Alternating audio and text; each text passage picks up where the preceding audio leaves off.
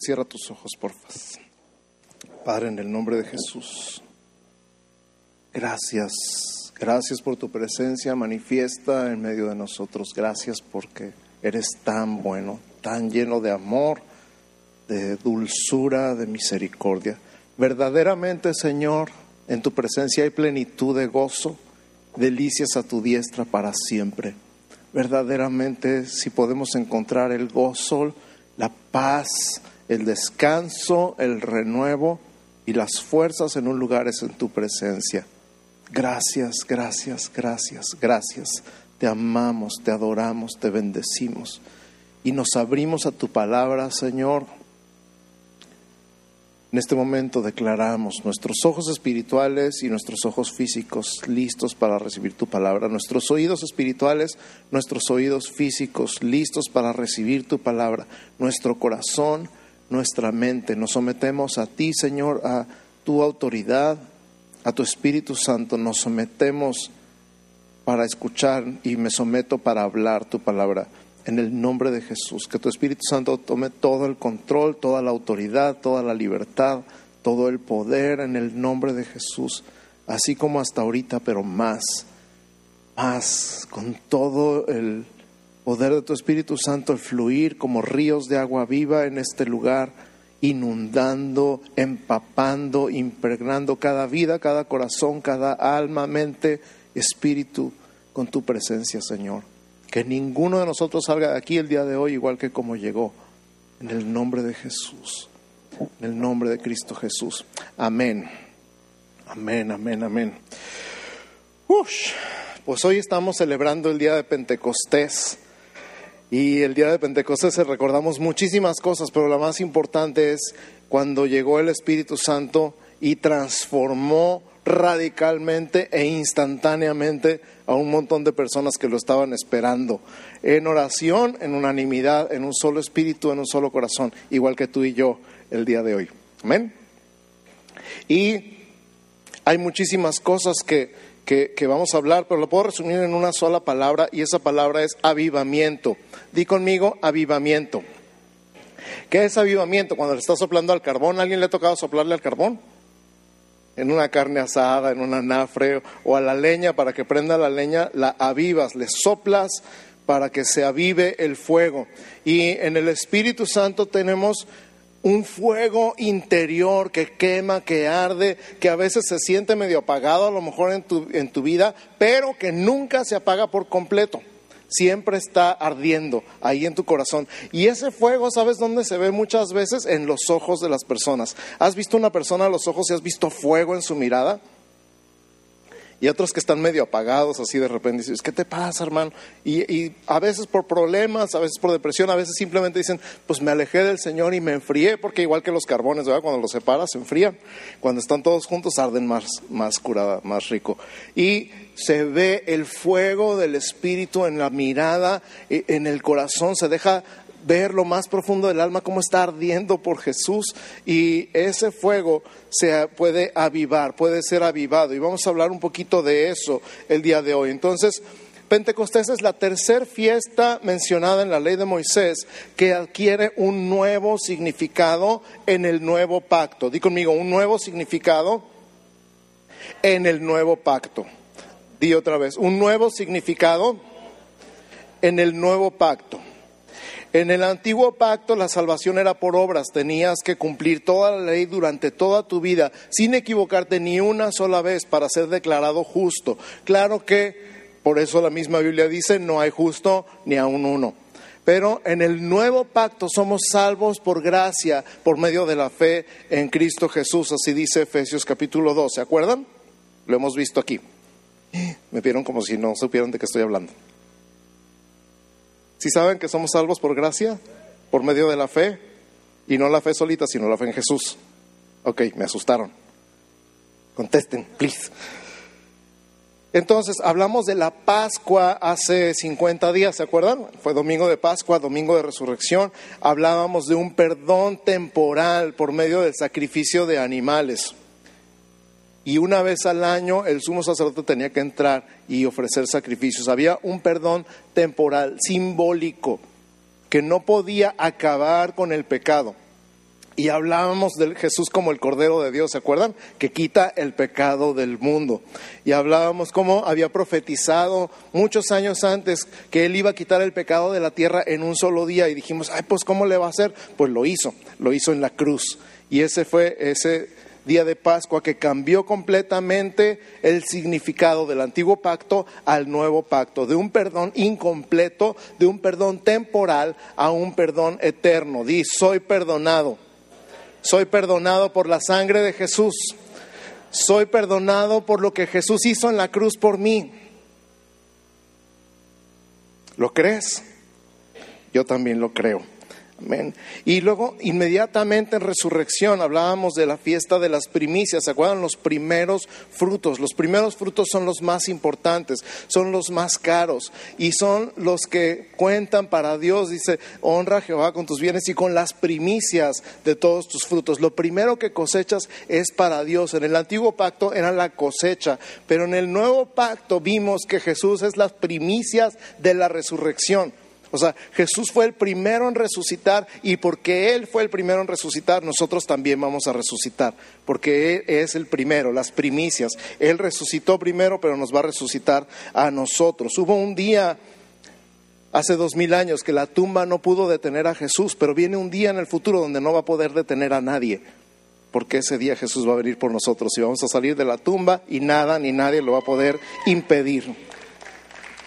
Y el día de hoy celebramos la tercera fiesta, la fiesta de Pentecostés. El primer Pentecostés fue cuando llegó la ley, cuando Abraham, ya estoy subiendo a Abraham al monte, ¿eh? cuando Moisés subió al monte y recibió la ley y, estaba en el monte Sinaí y bajó y vio a la gente que ya se le había ido el rollo completamente y habían hecho un becerro de oro y lo habían adorado y estaban haciendo fiesta alrededor de él. Y, Moisés se indignó y rompió las tablas de la ley y, dijo que cada uno matara a su compañero. Y ese día los hijos de Leví mataron a tres mil personas y, y Moisés les dijo, ustedes se han consagrado para Dios el día de hoy, a partir de hoy ustedes van a servir únicamente al Señor.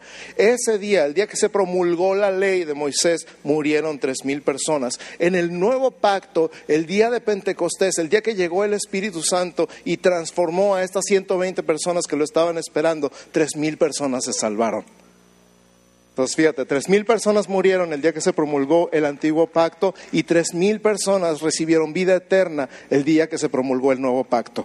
Esa es la fiesta que estamos celebrando el día de hoy. Una nueva ley, una nueva vida. Di conmigo, una nueva ley, una nueva vida. ¿Qué estamos celebrando en Pentecostés entonces? Una nueva ley y una nueva vida. Recibe una nueva ley, una nueva vida. Y vamos a la palabra Zacarías capítulo 12, versos 10. Si estás leyendo tu Biblia, abre tu Biblia o prende tu Biblia en Zacarías 12, 10. Dice así, y derramaré sobre la casa de David y sobre los moradores de Jerusalén espíritu de gracia y de oración. Di conmigo, gracia y oración. Y mirarán a mí, a quien traspasaron, y llorarán como se llora por hijo unigénito, afligiéndose por él como quien se aflige por el primogénito. Entonces vamos a desbaratar un poquito este versículo el día de hoy y vamos a empezar sobre la gracia y la oración. Todo, absolutamente todo en el nuevo pacto, igual que en el antiguo pacto, empieza con Dios. Nunca empieza contigo. Nunca empieza conmigo. Nosotros no somos que, los que empezamos nada. Por eso empieza con un espíritu de gracia. Gracia es en el principio Dios. Dios se acercó, Dios habló, Dios se enfrentó a fulano y a sutano, le dijo, en el principio Dios, todo lo que pasa en el reino de Dios empieza y termina con Dios. Por eso dice, derramaré, yo derramaré, porque yo quiero, porque a mí se me antoja y cuando yo diga que lo haga, lo voy a hacer.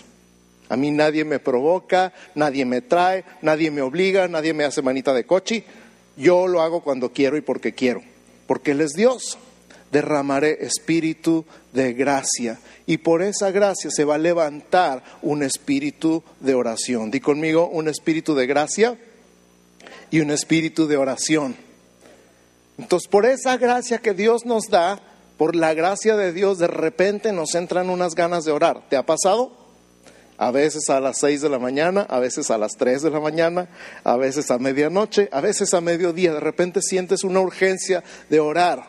Eso no nació de ti, no eres tan bueno, ni yo soy tan bueno. Eso nació por el Espíritu Santo por gracia. Él te pone en un espíritu de oración. Espíritu, la palabra hebrea ruach, tiene que ver con el aliento de Dios soplando sobre ti, haciéndote un ser viviente. Tienes vida porque una vez entró el ruach, el aliento de Dios en tu cuerpo, en tu vida, y ahora tienes la vida de Dios en ti. Pero espíritu también se traduce como una forma de pensar, una mentalidad o una actitud. Entonces, una actitud de gracia es muy diferente que una actitud de ley, ¿sí o no? ¿Conoces a gente con una actitud de ley? De no puedes hacer esto, no puedes hacer lo otro, tienes que hacerle así, si no, así no. Y tú, ay. Pero un espíritu de gracia, una actitud de, ¿sabes qué? Es que Dios te ama y Dios tiene misericordia de ti y Dios te va a dirigir. Él no va a dejar que te pierdas porque te ama demasiado para dejarte perder. Son actitudes enteramente distintas. Y un espíritu de oración entonces es una actitud de orar. Una actitud de tener todo en oración, de poner tu vida en las manos de Dios y la vida de todas las personas que te rodean en las manos de Dios. Eso es un espíritu de oración. Fíjate en Lucas capítulo 24, verso 49. Si estás tomando notas, Lucas 24, 49. Y el punto número uno de nuestro mensaje es, el precursor del avivamiento es la oración. Lucas 24, 49 dice, He aquí, yo enviaré la promesa de mi Padre sobre vosotros, pero quedaos vosotros en la ciudad de Jerusalén hasta que seáis investidos de poder desde lo alto. ¿Hasta cuándo? Hasta que seáis investidos de poder desde lo alto. ¿Cuánto tiempo tenían que esperar hasta que fueran investidos. Les dijo cuántas semanas o días o meses o horas. No les dijo fecha, ¿verdad que no? Entonces ellos qué tenían que hacer? Quedarse ahí hasta que fueran investidos de poder desde lo alto. Hay dos formas de medir el tiempo, la nuestra y la de Dios. Nuestra forma se mide en años, meses, días, horas, minutos y segundos. Ay Señor, ¿hasta cuándo? Ay, vemos el reloj. Llevo tantos años esperando, pero para Dios no es hasta cuándo en términos de años, meses, semanas, días, horas, minutos o segundos. Para Dios es hasta que pase esto. Más o menos, para que te des una idea, ¿quién ha hecho un pastel o ha visto cómo se hace un pastel? Cuando dices, metes el cuchillo y cuando salga limpio, ya está el pastel. ¿Cuántas horas? ¿Quién sabe? Cuando salga limpio el cuchillo. ¿Cuánto tiempo? Pues más o menos tantas horas o tantos minutos, pero la señal es que ya está limpio el cuchillo. Entonces, ustedes les dijo, quédense en Jerusalén, no se vayan, no se rieguen, no se desperdiguen, quédense ahí hasta que sean investidos de poder desde lo alto. Entonces ellos se quedaron en Jerusalén. No les dijo cuándo ni en cuánto tiempo. En Hechos capítulo 1, versos 12 al 14, si estás tomando notas o lo quieres abrir conmigo, Hechos 1 del 12 al 14 dice, entonces volvieron a Jerusalén desde el monte que se llama del Olivar, el cual está cerca de Jerusalén, camino de un día de reposo el día de reposo podían caminar menos que cualquier otro día. Entonces, ah, por ley, no podían caminar más de ciertos metros. Por eso dice camino de un día de reposo. Y entrados, subieron al aposento alto donde moraban Pedro y Jacobo, Juan, Andrés, Felipe, Tomás, Bartolomé, Mateo, Jacobo, hijo de Alfeo, Simón el celote y Judas, hermano de Jacobo. Todos estos perseveraban unánimes en oración y ruego. Repite conmigo, perseveraban unánimes en oración y ruego. Espíritu de oración, ¿te acuerdas?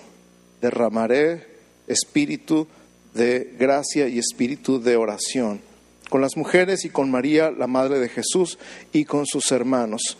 Entonces, repite conmigo, perseverar orando por la promesa me prepara para recibirla. Dilo otra vez, perseverar orando por la promesa me prepara para recibirla. Yo creo que algo va a pasar en San Pablo en estos días Yo creo que algo está pasando ya en San Pablo en estos días. Perseverar orando por eso que Dios ha prometido que va a pasar en San Pablo en estos días me prepara para recibirlo. Y te prepara a ti también para recibirlo si lo estás esperando en oración. Es más o menos como cuando estás en un partido, ¿a alguien le ha tocado jugar tercera base alguna vez? Nadie quiere jugar tercera base en béisbol porque nunca cae nada de ese lado de la cancha. Yo como era tan malo me ponían en tercera base. Y entonces, como nunca cae nada del lado de la cancha de la tercera base, entonces nunca esperaba yo la pelota. Y el día que llegaba a caer una pelota de ese lado, ¿qué, creen? Que no la cachaba. ¿Y sabe por qué? Porque no la estaba esperando. El día que te cae el balón, tienes que estar listo para cacharlo. En cualquier momento, cualquier día, cualquier hora de estas. A lo mejor hoy. Dios te quiere llenar con su Espíritu Santo, sorprender, tumbar de tu comodidad y hacer maravillas contigo. ¿Estás listo para cacharlo? ¿Cómo te alistas perseverando en oración? Amén. O espíritu de gracia y espíritu de oración. Di conmigo otra vez, espíritu de gracia y espíritu de oración. Vamos a hablar de unas señales del avivamiento en nuestra vida. Primer señal de avivamiento, o este es nuestro punto número dos del mensaje. Si estás tomando notas, ya sabes que a mí me encanta. Uno, dos, tres, cuatro, cinco, y así no me pierdo. El uno fue espíritu de oración. El dos es señal de avivamiento, convicción. Di conmigo convicción. ¿Qué es convicción? Cuando te cae el 20. Hace muchos años, muchachos, los teléfonos públicos, que antes había teléfonos públicos en las esquinas, ¿a quién le tocaron los teléfonos públicos? tenías que echarle una moneda de 20 centavos al teléfono para poder hablar. Y no podías comunicarte hasta que le caía el 20 al teléfono.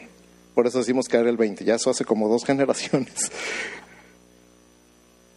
De cualquier manera, cuando te cae el 20, agarras la onda, te das cuenta de la verdad. Cuando eres golpeado con la verdad,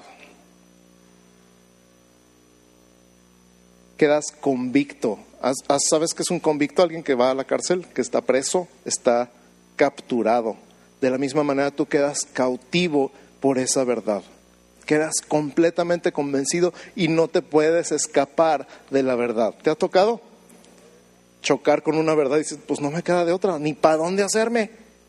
Esto es la verdad. ¿Y, ¿Y ahora qué hago? Antes podía decir que no sabía, pero ahora ya sé. Y ahora sé que sé, que sé, que sé ya no puedo vivir igual, no puedo seguir igual ahora que sé la verdad. Estás convencido por la verdad. Y una señal, la primera señal de avivamiento es convicción. Te cae el 20. Ya no puedes jugar a la iglesita. Ya no puedes seguir igual que antes, viviendo como cristiano el domingo en la mañana y como ateo el resto de la semana. Cristianos ateos te cae el 20. Zacarías 12:10, lo que leímos al principio, dice, mirarán a mí, a quien traspasaron y llorarán, como se llora por hijo unigénito, afligiéndose por él, como quien se aflige por el primogénito. No está diciendo que lo vamos a ver en el futuro, en la cruz. Esto ya pasó. Esto es después de la cruz. La realidad, que se den cuenta que Jesús sí era quien decía ser. Cuando te cae el 20 que Jesús no es una historia, no es un cuento, no es un mito, no es algo que alguien inventó y que se ha vuelto tradición por el resto de la historia de la humanidad, que es real y que su historia es real y que la cruz es real y que su efecto en la humanidad es real. Cuando te cae el 20 y quedas convencido por esta verdad, te dan ganas de llorar. Y lo vamos a ver cumplido en el libro de los Hechos, ahí viene el capítulo 1 verso 8. Hechos 1.8, ya se lo deberían saber de memoria, dice, pero recibiréis poder cuando haya venido sobre vosotros el Espíritu Santo y me seréis testigos en Jerusalén, en toda Judea, en Samaria y hasta lo último de la tierra. El poder para testificar acerca de Jesús viene por el Espíritu Santo. Cuando recibimos el Espíritu Santo, cuando somos llenos del Espíritu Santo, somos capaces de convencer, de testificar, de hablar lo que hemos visto y oído, lo que hemos experimentado nosotros acerca de Jesús. Y tan es así que en el siguiente capítulo, en el capítulo 2, los versos 14 al 16, cuando vino el Espíritu Santo, aquel día de Pentecostés que estamos recordando y conmemorando el día de hoy, Pedro poniéndose en pie con los once, alzó la voz y les habló diciendo, varones judíos y todos los que habitáis en Jerusalén, este es el mismo Pedro que estaba escondido, que 50 días antes dijo, no lo conozco, no sé quién es, y empezó hasta a decir de groserías para que no lo identificaran con Jesús. Es el mismo Pedro. ¿Qué pasó? Fue investido de poder desde lo alto esto sea notorio y oíd mis palabras, porque estos no están ebrios como vosotros suponéis, puesto que es la hora tercera del día, mas esto es lo dicho por el profeta Joel, y les empieza a hablar las escrituras, y para el verso 26 está en todo su apogeo Pedro, y fíjate lo que les dice, sepa pues ciertísimamente toda la casa de Israel, que a este Jesús, a quien vosotros crucificasteis, ¿cómo se habrán quedado aquellos? Dios le ha hecho Señor y Cristo. Al oír esto, se compungieron de corazón. Di conmigo, se compungieron de corazón. Y dijeron a Pedro y a los otros apóstoles, varones, hermanos, ¿qué haremos? O sea, imagínate. Es como si Cristo hubiera muerto en nuestros días en Tijuana y nosotros ni por enterados. Como si tú hubieras estado ahí gritando, crucifícale. Como si hubieras aplaudido cuando hubiera estado colgado ahí en la cruz. Y 50 días después te dicen, por tu culpa, Cristo murió en la cruz. Ahora, vamos a hacer un, ejercicio que a lo mejor te ayuda un poquito a entender esto. Cada, cada vez que yo pregunte algo, tú vas a contestar por mí. ¿Ok? ¿Sí? ¿No? ¿Más o menos? ¿Por qué vino Cristo al mundo? ¿Por qué estuvo dispuesto a soportar ser un bebé y luego ser un niño y un adolescente y obedecer a sus papás? ¿Por qué soportó el frío, el calor, el hambre, el sueño y el cansancio? ¿Por qué cuando lo juzgaron se dejó golpear y abofetear y escupir e insultar? ¿Por qué se dejó azotar siendo quien era? ¿Por qué se dejó clavar en la cruz? ¿Por qué fueron las espinas de la corona? ¿Por qué la lanza en su costado? pocas palabras es lo mismo. ¿Quién puso a Jesús en la cruz? ¿Quién puso a Jesús en la cruz? fue por amor a ti, fue por ti, fue en tu lugar. De esa manera les estaba diciendo, para que sientas un poquito nomás, una probadita de lo que Pedro les estaba diciendo. sepa pues ciertísimamente toda la casa de Israel que este Jesús a quien vosotros crucificasteis, Dios le ha hecho Señor y Cristo. Al oír esto se compungieron de corazón y dijeron a Pedro y a los otros apóstoles, varones hermanos, ¿qué haremos? Esa es la señal número uno de avivamiento, convicción. Ya no estamos jugando, ya no estamos hablando de algo ajeno a nosotros, ya no estamos hablando de, ay, pues sí, la iglesia y los hermanos y el pastor. Y llegas a tu casa y sigues como siempre. Convicción. Tu vida es transformada, es tocada, es cambiada para siempre. No puedes seguir igual al ser confrontado con la verdad. Número dos, arrepentimiento. Si estás tomando notas, número uno, convicción, número dos, arrepentimiento. Arrepentimiento significa dar vuelta en U, iba yo para allá y ahora voy para allá. No sé si alguna vez te ha tocado que te das vuelta en una calle que no sabías cómo era y de repente acabas en sentido contrario a donde quieres ir. Y luego, ¿qué dices? Ah, qué tonto, por acá no era. ¿Y te sigues derecho? No, ¿verdad? Buscas un retorno y en el primer retorno te regresas. O en la primera salida agarras de vuelta. Agarras el trébol y vas para el sentido que quieres ir. Eso es arrepentimiento. Hay mucha gente que dice que se está arrepintiendo y lo único que hace es tonto, tonto, tonto, tonto, pero no cambia de dirección. Arrepentimiento es cambiar de sentido. Ibas para un lado y ahora vas para el otro. Eso es arrepentimiento. Y dice Zacarías, ahí donde estábamos 12.3, al, al siguiente, 13.1, Zacarías 13.1, si estás tomando notas. En aquel tiempo, del mismo tiempo que está hablando, habrá un manantial abierto para la casa de David y para los habitantes de Jerusalén, para la purificación del pecado y de la inmundicia. Un manantial abierto para la purificación del pecado. En Hechos 2, regresando a Hechos 2, versos 38 al 41, Pedro les dijo, arrepentíos y bautícese cada uno de vosotros en el nombre de Jesucristo para perdón de los pecados y recibiréis el don del Espíritu Santo, porque para vosotros es la promesa y para vuestros hijos y para todos los que están lejos, para cuantos el Señor nuestro Dios llamare. Y con muchas palabras testificaba y les exhortaba diciendo, sed salvos de esta perversa generación. Así que los que recibieron su palabra fueron bautizados y se añadieron aquel día como tres mil personas. Entonces la convicción te lleva a la acción. La convicción te lleva al arrepentimiento. No es nada más para que digas, ay, ¿ahora qué hago? Ay, qué feo se siente. No, no, no, no, no, no, no. Eso es apenas el principio. El arrepentimiento de una vida sin fruto, sin propósito y sin destino te lleva a la convicción, a la transformación. Señal de avivamiento. Tercer señal de avivamiento, transformación. Di conmigo, transformación. Entonces, número uno es convicción. Número dos es arrepentimiento. Y número tres es transformación. Una vida avivada es una vida transformada. Zacarías 13:2, y en aquel día, dice Jehová de los ejércitos, quitaré de la tierra los nombres de las imágenes y nunca más serán recordados. Y también haré cortar de la tierra a los profetas y al espíritu de inmundicia. Vamos a hablar un poquito más de eso, pero quitaré de la tierra los nombres de las imágenes y nunca más serán recordados. Todo lo que haya sido en algún momento haya ocupado el lugar de Dios en tu vida. Todo lo que en algún momento haya ocupado el lugar de Dios en tu vida. Tú ponle nombre, tú sabes qué es. A lo mejor eres tú mismo. A lo mejor en lugar de cantar, Cristo eres el centro, a lo mejor cantas, y yo soy el centro, y nada importa más que yo. Todo el universo ir alrededor de mí. Y ahí estás, creyéndote el centro del universo.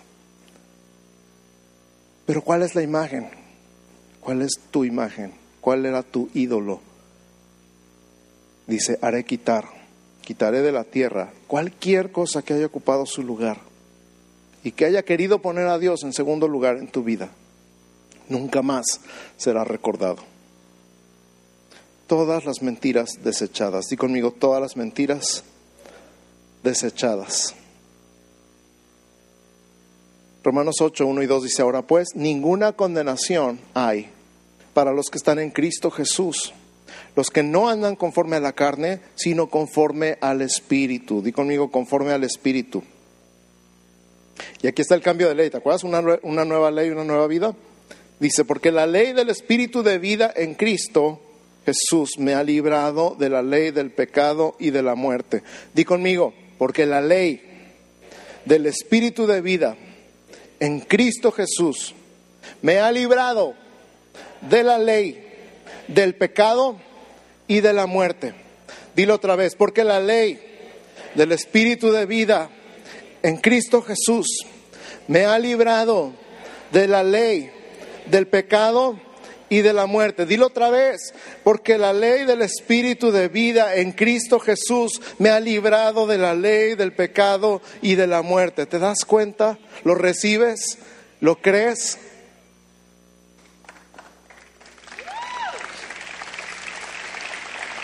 Una vida avivada es una vida transformada. Antes vivías bajo la ley del pecado y de la muerte, pero ahora vives bajo la ley del Espíritu de vida en Cristo Jesús ya no andas conforme a la carne. Eso es el antiguo pacto, eso es la letra, eso no sirve. Te está matando y está matando a los que están alrededor de ti. La ley del Espíritu de vida en Cristo Jesús. Entonces anda en el Espíritu, una nueva ley, una nueva vida. ¿Cómo se ve esto? Gálatas 5, 16 en adelante dice, digo pues, andad en el Espíritu y no satisfagáis los deseos de la carne. Porque el deseo de la carne es contra el espíritu y el del espíritu es contra la carne. Estos se oponen entre sí para que no hagáis lo que quisierais. Di conmigo, andar en el espíritu. A como yo entiendo, hay tres niveles de manifestación del Espíritu Santo en tu vida. La primera es que el Espíritu Santo está en ti, no hay duda. Cuando recibiste a Cristo, recibiste al Padre, al Hijo y al Espíritu Santo. Él vive en ti, no hay la menor duda. El siguiente nivel, digamos, por decirlo de alguna manera, es la llenura del Espíritu Santo. En el primer nivel eres como un vaso y el Espíritu está dentro de ti. En el siguiente nivel eres como una prenda y tú estás adentro del Espíritu. Como cuando tiñen una ropa y la meten y la sumergen hasta que cada fibra de esa prenda ha sido cambiada de color y el proceso es irreversible. Eso es llenura del Espíritu Santo. El tercer nivel es andar en el Espíritu. Y andar en el Espíritu es como si aventaras aquel vaso al mar y ahora el agua ya no está en el vaso, el vaso está en el agua. Completamente rodeado, sumergido y fuera de control. O sea, pierdes el control. De alguna manera, el Espíritu Santo es el que te guía, te dirige, el que te dice a dónde sí, a dónde no, cuándo hablar, cuándo callar, qué decir. Y tú sigues al Espíritu. Es padre tener al Espíritu, pero es más padre que el Espíritu te tenga a ti. Voy a repetir, es padre tener al Espíritu Santo, pero es más padre que el Espíritu Santo te tenga a ti. ¿Cuántos dicen amén? Fíjate, todavía continúa Gálatas 5. Manifiestas son las obras de la carne, que son adulterio, fornicación, inmundicia, lascivia, idolatría, hechicerías, enemistades, pleitos, celos, iras, contiendas, disensiones, herejías, envidias, homicidios, borracheras, orgías y cosas semejantes a estas, acerca de las cuales os amonesto, como ya os lo he dicho antes, que los que practican tales cosas no heredarán el reino de Dios, más el fruto del Espíritu y espíritu con mayúscula, o sea, el Espíritu Santo en tu vida, es amor, gozo, paz, paciencia, benignidad, bondad, fe, mansedumbre, templanza. Contra tales cosas no hay ley. Pocas palabras, una vida transformada. Pero los que son de Cristo han crucificado la carne con sus pasiones y deseos. Si vivimos por el Espíritu, andemos también por el Espíritu. No nos hagamos vanagloriosos, irritándonos unos a otros, envidiándonos unos a otros. ¿Cómo se llega ahí? Ay, pastor, pues está bien difícil. Ay, esa lista está muy fea. Segunda Corintios 3, 18. Segunda de Corintios 3, 18 dice, por tanto, nosotros todos, mirando a cara descubierta, como en un espejo, la gloria del Señor, somos transformados, di conmigo, transformados, de gloria en gloria, en la misma imagen, como por el Espíritu del Señor. Pocas palabras, tú fija tus ojos en Jesús, pon tus ojos en Jesús y no los quites de ahí.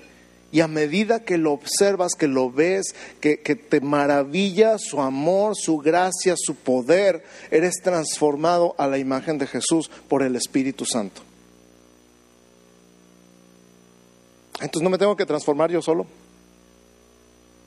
Tú nomás fíjate en Jesús. Nomás ve a los esposos que llevan muchos años de casados. ¿Se parecen o no se parecen? Hablan igual, se ríen igual, hacen los mismos comentarios, hacen los mismos chistes,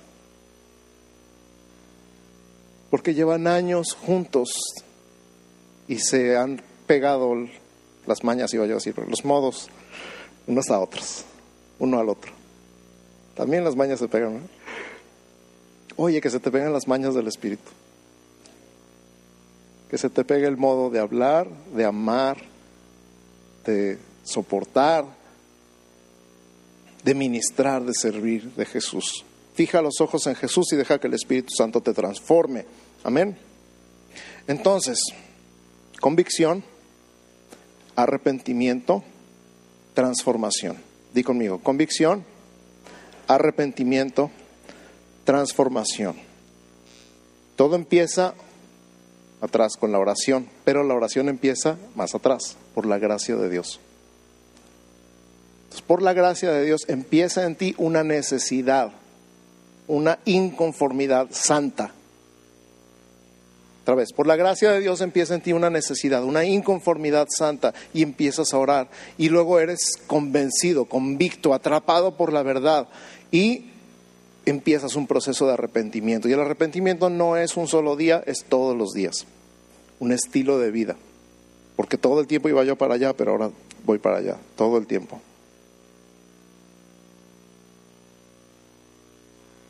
Ay, pastor, yo pensé que iba a hablar de avivamiento. Pues claro, eso es. No, yo pensé que iba a hablar de los milagros y las señales y las maravillas también.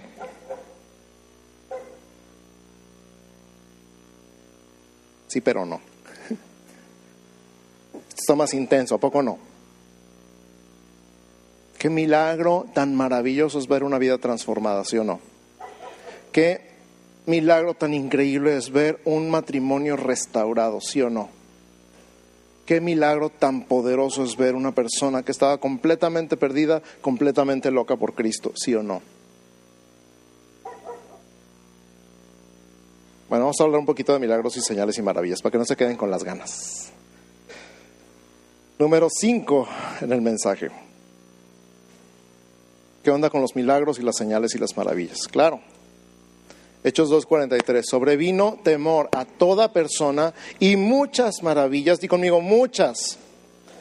Otra vez, muchas muchas maravillas y señales eran hechas por los apóstoles. Claro que está cumpliendo Hechos 2.43 las palabras de Jesús. En Marcos 16, 17 y 18 dice, estas señales seguirán a los que creen. En mi nombre echarán fuera demonios, hablarán nuevas lenguas, tomarán en las manos serpientes y si bebieren cosa mortífera no les hará daño. Sobre los enfermos pondrán sus manos y sanarán. Esta es palabra de Jesús. La palabra clave que quiero enfocar aquí en estos dos versículos de Marcos 16 es seguirán. Di conmigo, seguirán. Aquí dice la palabra, estas señales seguirán a los que creen. Di conmigo, estas señales seguirán a los que creen. Lo más importante que quiero enfocarte en este momento es, tú no tienes que andar siguiendo las señales, las señales te tienen que andar siguiendo a ti. No andes persiguiendo las señales. Las señales te tienen que perseguir a ti. ¿Cuál es el único requisito que pone Jesús ahí? Que creas. Si tú crees, las señales te siguen. Si tú crees, las señales te siguen. Por eso no hacemos tanto espectáculo aquí en San Pablo con las señales. Porque las señales deben ser algo natural en la vida del creyente. Son parte, no son todo. Las señales te siguen a ti, no tú a ellas. Amén. Fíjate, las señales son un efecto secundario de una vida transformada. Las señales son un efecto secundario de una vida transformada. A Dios no le impresionan. Para Dios las señales son lo de menos. Tan es así que Jesús dijo en Mateo 7, 21 al 23, si estás tomando nota. Mateo 7, 21 al 23, no todo el que me dice Señor, Señor entrará en el reino de los cielos, sino el que hace la voluntad de mi Padre que está en los cielos. Muchos me dirán en aquel día, Señor, Señor, no profetizamos en tu nombre y en tu nombre echamos fuera demonios y en tu nombre hicimos muchos milagros y entonces les declararé, nunca os conocí, apartaos de mí, hacedores de maldad. Órale. ¿Qué significa esto? Otra vez, no andes persiguiendo las señales, las señales que te sigan a ti. Las señales son lo de menos. Lo que Dios busca cuando trae un avivamiento como el que está haciendo nacer y surgir y despertar en San Pablo es convicción, arrepentimiento y transformación. Convicción arrepentimiento, transformación. Convicción, arrepentimiento, transformación. Lo demás son detalles, no te nos pierdas. Convicción, arrepentimiento, transformación. Convicción, arrepentimiento, transformación. Para Dios es más importante una vida transformada por el poder del Espíritu Santo. Ese es el milagro más grande.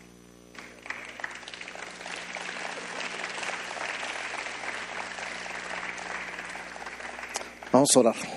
Ponte de pie, por favor, conmigo.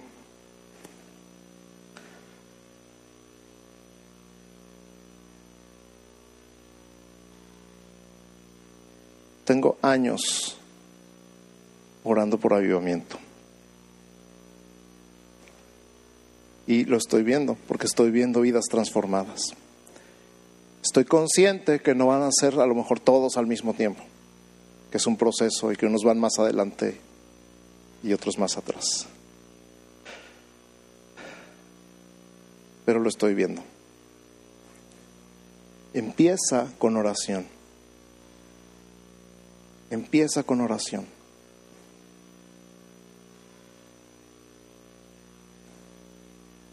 Y esa necesidad de orar es por la gracia de Dios, por iniciativa de Dios. Y lo estoy viendo. Y ahora te reto a ti a que recibas un espíritu de oración, un espíritu de gracia y un espíritu de oración. Y de repente van a pasar cosas en tu vida con que leí esto y ya no puedo seguir igual.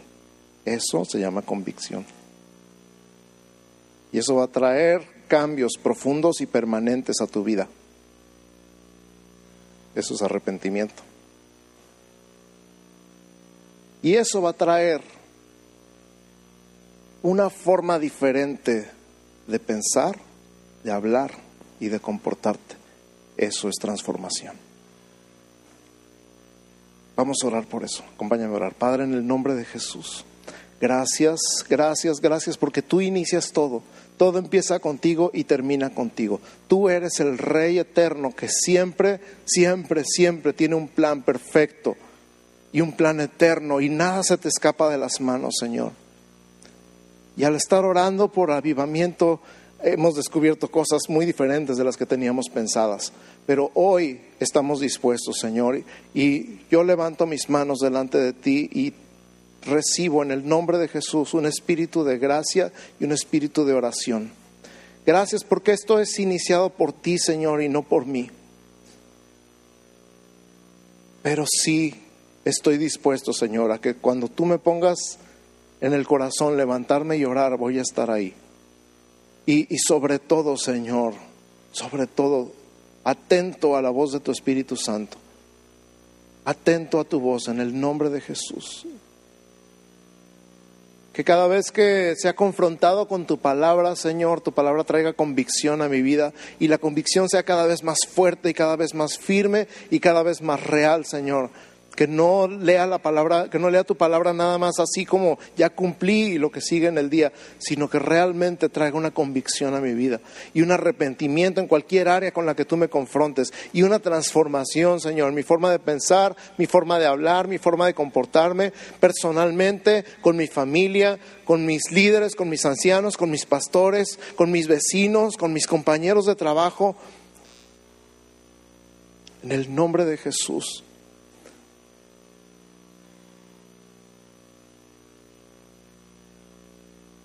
Y al ver esto, Señor, tu Espíritu Santo moverse con poder, con autoridad, con libertad, cambiando vidas, cambiando corazones, transformando matrimonios, restaurando familias, restaurando relaciones, trayendo libertad de adicciones en el nombre de Jesús. Esto se vuelva incontenible en San Pablo. En el nombre de Jesús. Gracias, Señor. Gracias, gracias, gracias porque todo empieza contigo y todo termina contigo. En el nombre de Jesús. Amén. Amén, amén, amén. Gracias. Dios bendiga.